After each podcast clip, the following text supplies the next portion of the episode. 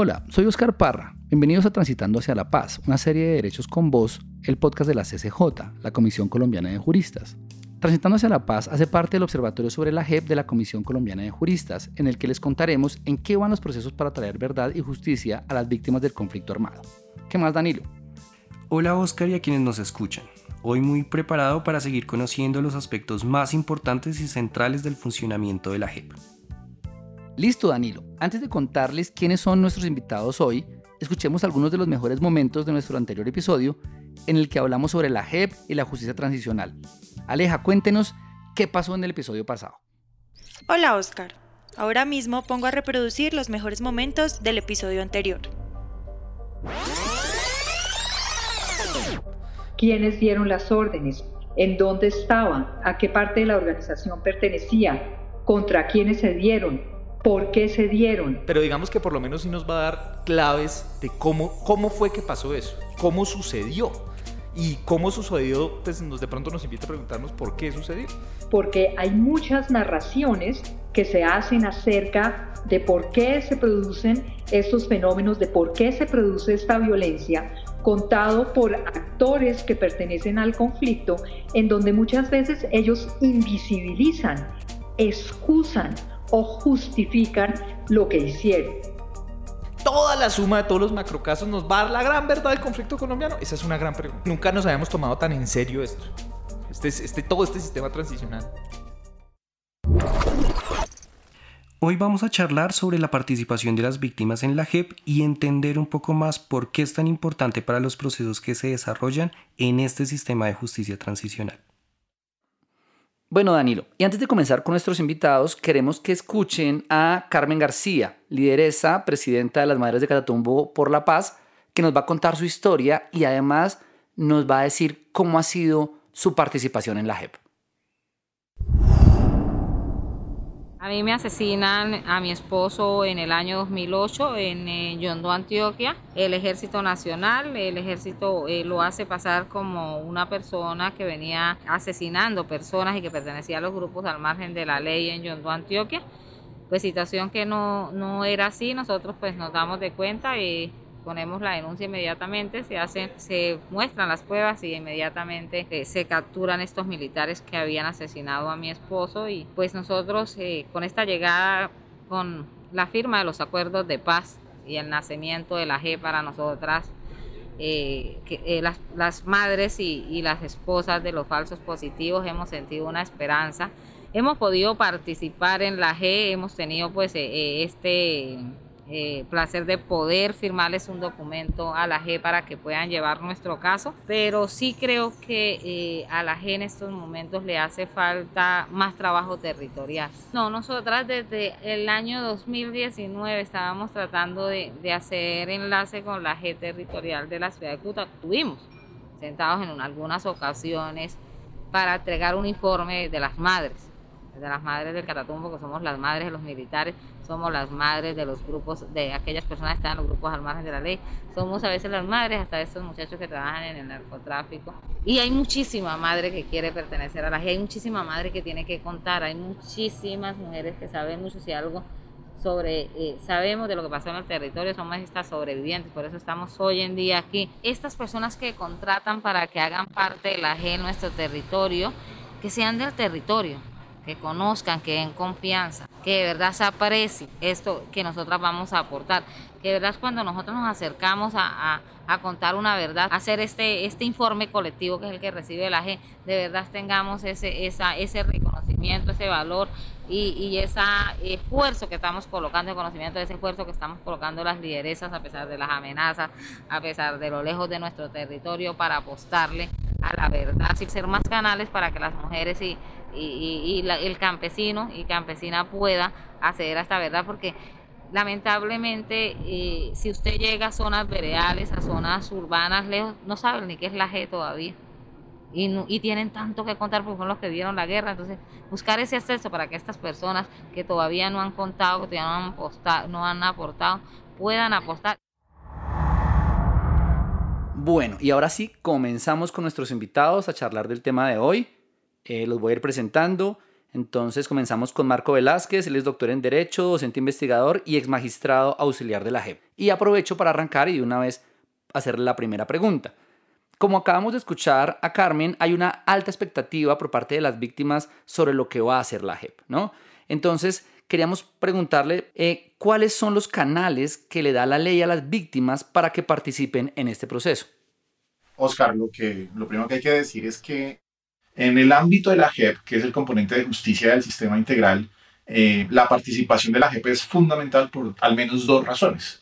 La primera, porque la posibilidad de eh, que se eh, inicien casos eh, dentro del enfoque de macrocriminalidad de la JEP depende de los informes que las víctimas presenten, que estén presentando en este momento, que están presentando desde el momento mismo en el que se abre la Jurisdicción Especial para la Paz. Y esto quiere decir que la participación conduce a que el componente judicial pueda cumplir con su, con su función. Y de otro lado, en el ámbito de los casos que se abren, las víctimas eh, que tienen un interés directo eh, en, estos casos se pueden acreditar a través de un esquema pues, particular de representación y dentro de unas instancias específicas y pueden intervenir en distintos momentos del proceso y respecto de distintos elementos, de modo que las decisiones que se tomen siempre van a estar influenciadas por las expectativas y las percepciones de las víctimas. Bueno, Marco, y pensando en esta segunda vía, si hay una persona que ha sido víctima y que siente que debe hacer parte de estos procesos, ¿cómo lo, cómo lo haría? Eh, ¿Va de manera individual? ¿Busca alguna organización? ¿Cómo funciona esto? Muy bien, pues la acreditación eh, de víctimas, que es la forma a través de la cual la víctima puede volverse en, eh, interviniente especial dentro de los procesos, está diseñada y, y, a la luz, digamos, de lo que es la JEP, para que sea idealmente un esquema, eh, digamos, colectivo. Y en ese orden de ideas, lo que se busca es que las víctimas eh, participen a través de unos representantes.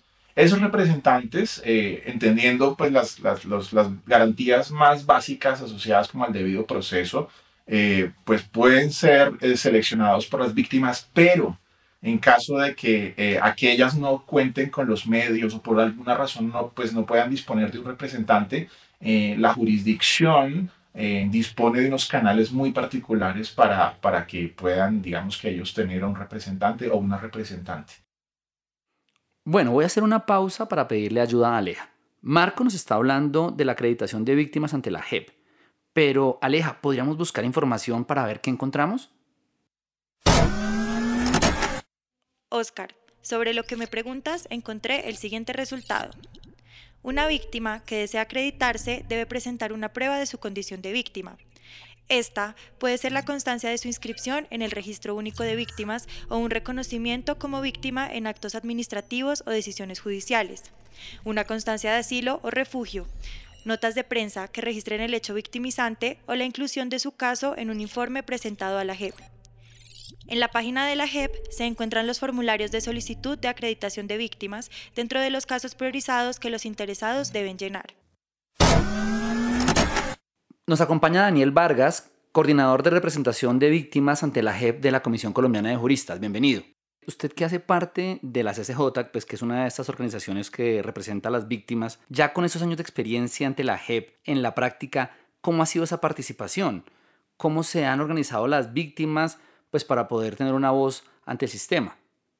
Lo que hemos encontrado es que si bien el proceso de acreditación puede ser un proceso eh, amplio, garantista desde mi punto de vista, en el escenario, a partir del momento en que son acreditadas, van a encontrar algunos tropiezos para poder participar. Esto atiende a que son macrocasos donde el número de víctimas es elevadísimo.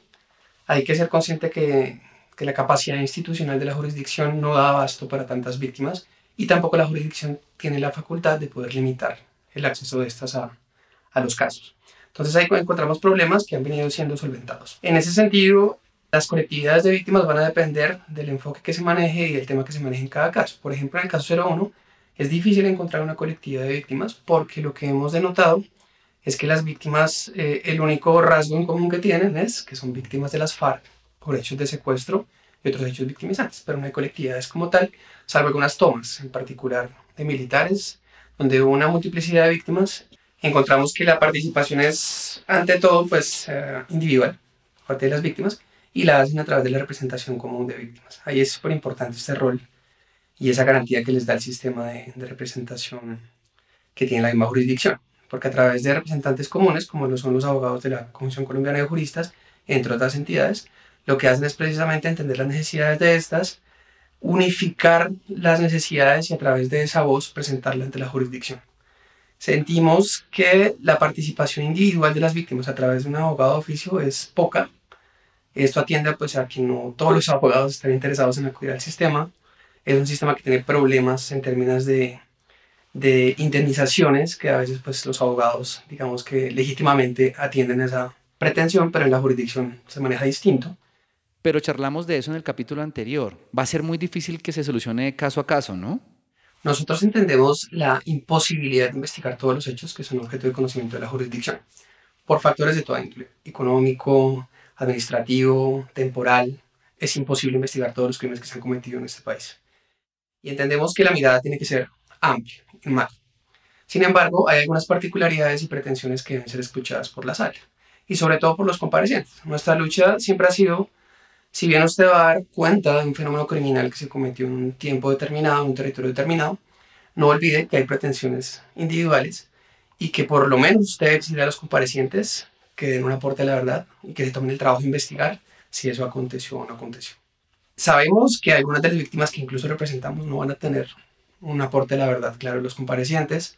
Por ejemplo, en el caso 01, mucha de la gente que combatió y que cometió estos crímenes no existe o no hace parte del procedimiento sin embargo, pues las FARC tienen la obligación de al menos investigar. Y ahí encuentra sentido. Como lo decía el doctor Marco, eh, como es un sistema de justicia restaurativa, no solamente el escenario judicial puede servir a esa búsqueda de la verdad, sino hay muchas herramientas que en sí pueden tener un efecto reparador para la víctima por el solo hecho de participar.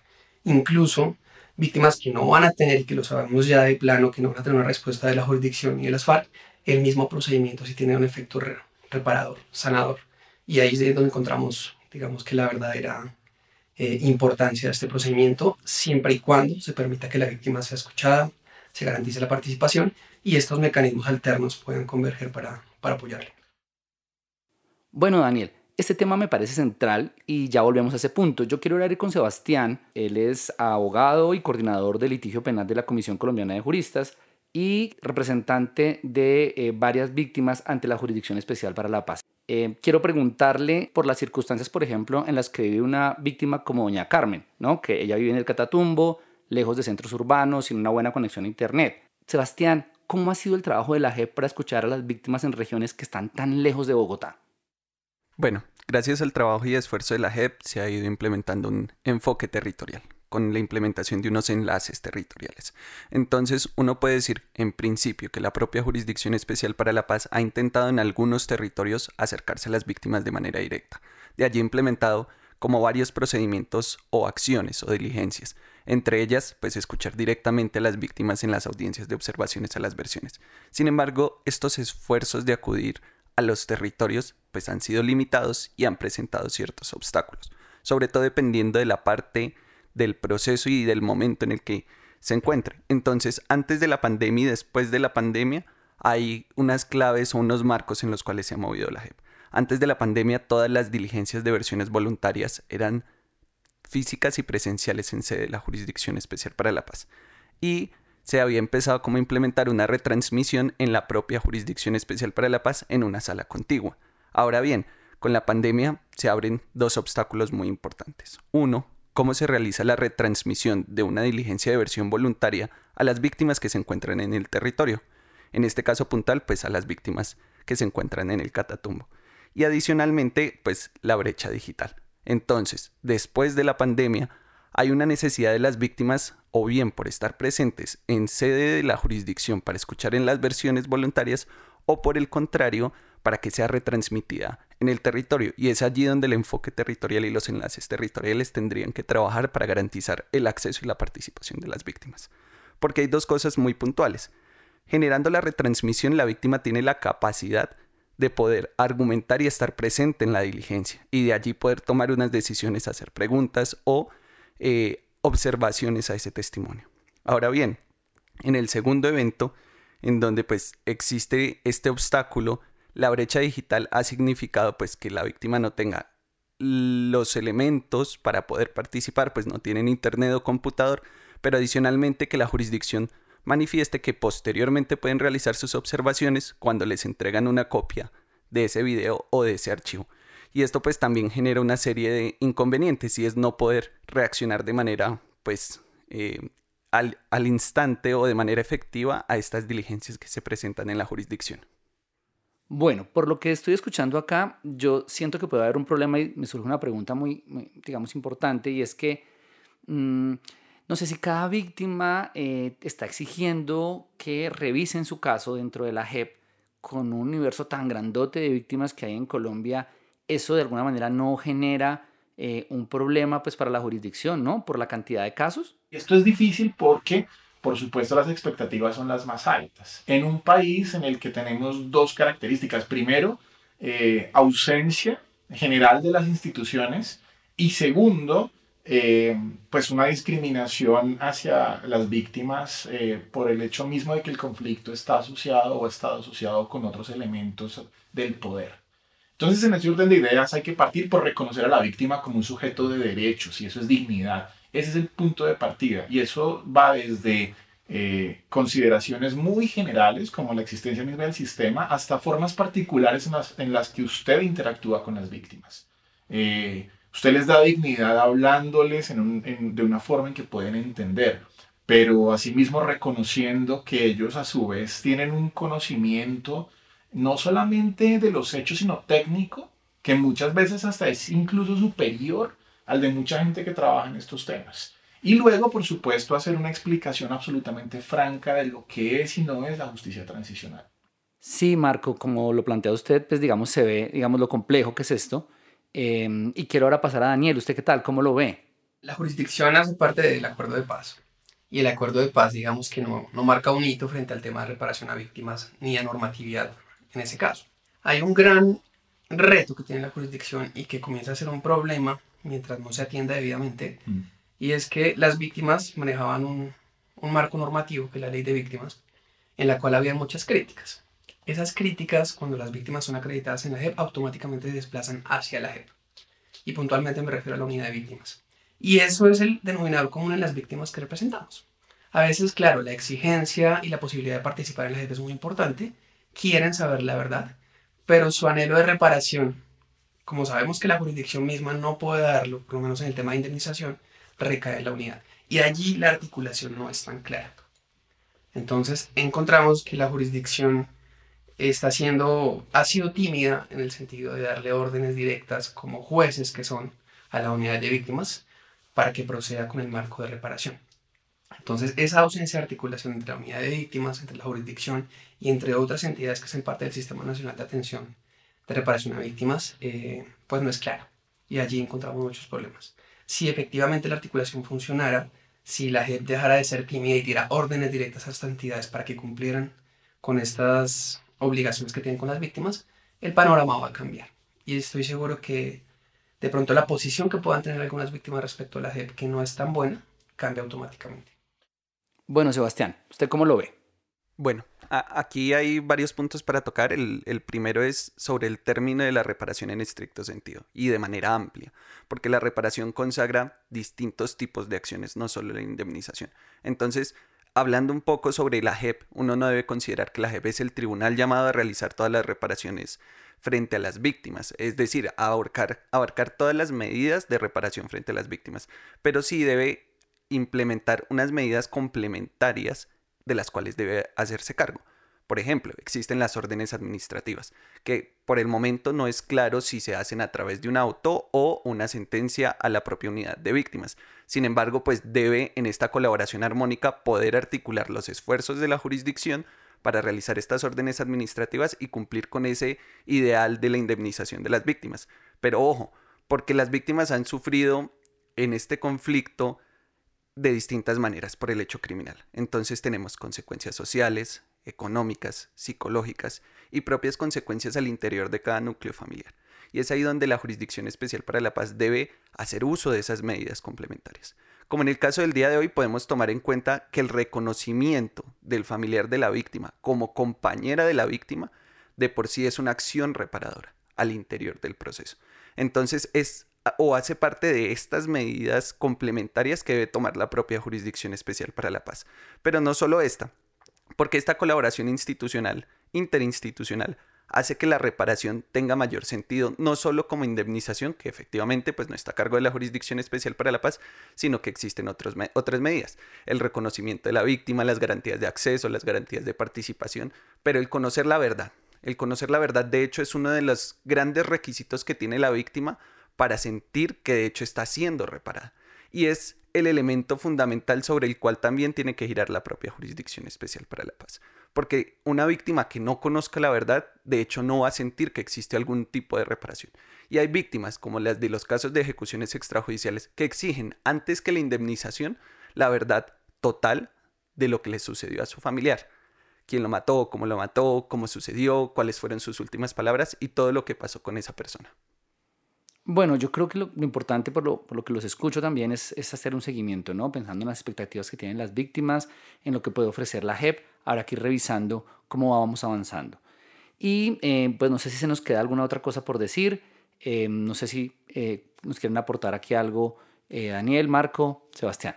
Bueno, Oscar, creo que el solo hecho de que exista algo como la JEP, con sus particularidades, con sus bases, conceptuales, con sus dinámicas de funcionamiento, es un triunfo ya para las víctimas. Es el resultado de un proceso de progresiva toma de conciencia de que en lo transicional no solamente había que cerrar un conflicto, sino responder a las personas eh, y a sus afectaciones. Ese ya es un triunfo y, y es algo que debemos celebrar como, como país porque desde afuera nos miran con admiración. Ahora bien, eso no quiere decir que sea perfecto.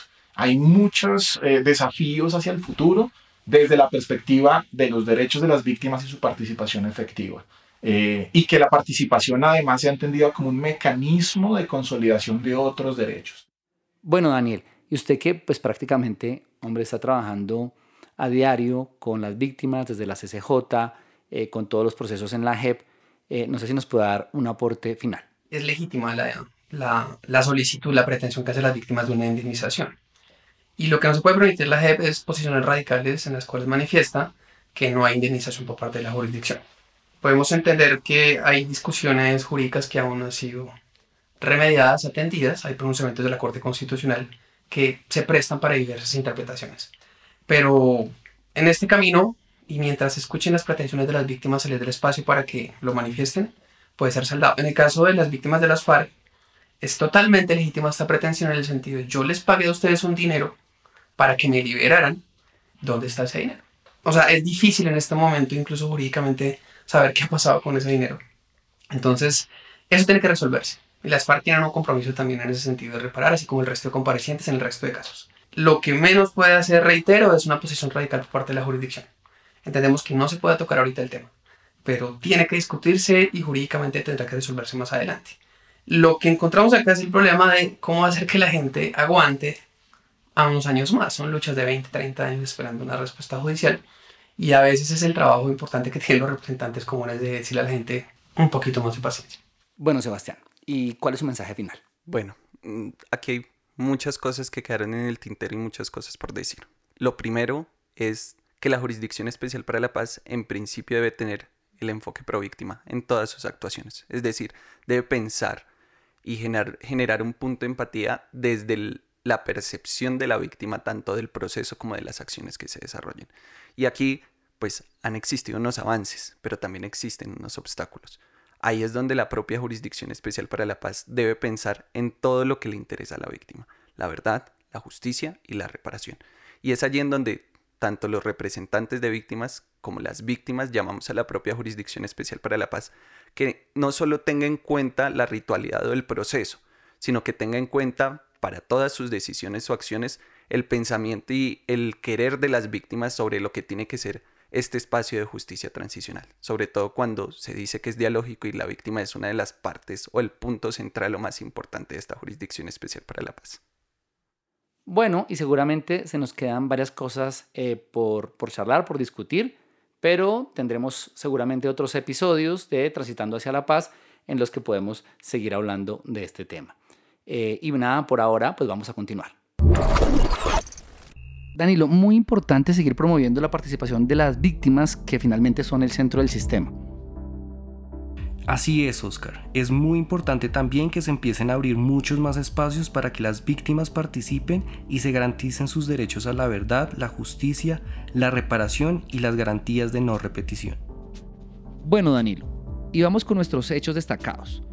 Cuéntenos cuáles son los tres hechos de la JEP que deberíamos conocer. Sí, Oscar. Las tres claves de la JEP que hoy les traigo tienen que ver con algunas de las conclusiones a las que ha llegado la sala de reconocimiento en la investigación de los macrocasos priorizados. Antes de empezar con la clave 1, Aleja, ¿nos cuentas qué es la sala de reconocimiento?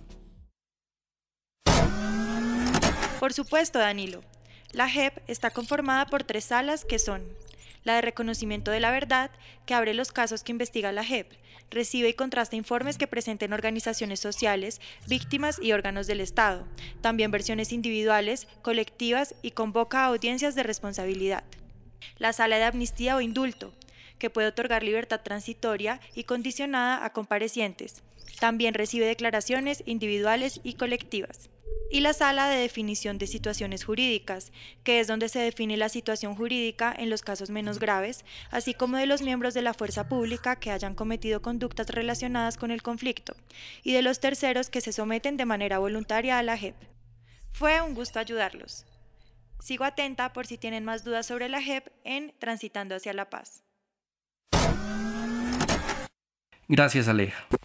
Clave 1. En el marco del caso toma de rehenes, graves privaciones de la libertad y otros crímenes concurrentes cometidos por las FARC-EP, conocido comúnmente como el caso del secuestro, la Sala de Reconocimiento determinó en el Auto 019-2021 que esta guerrilla implementó tres políticas criminales de privación de la libertad, de las cuales 21.396 personas fueron víctimas en el periodo comprendido entre 1990 y 2016. Clave 2.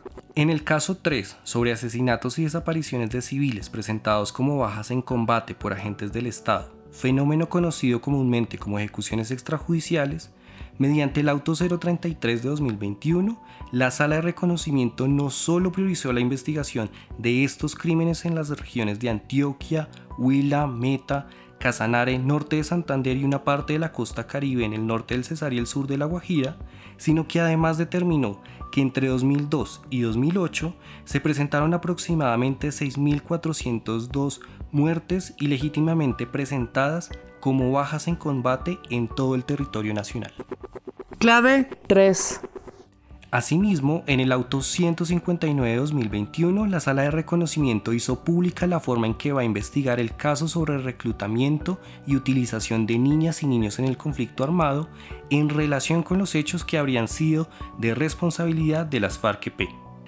En esta decisión se señaló además que hasta el momento se ha podido establecer un universo provisional de por lo menos 18.677 víctimas responsabilidad de las FARC-EP sin embargo, aún falta determinar la magnitud del fenómeno del reclutamiento y utilización de niños y niñas que son responsabilidad de la fuerza pública.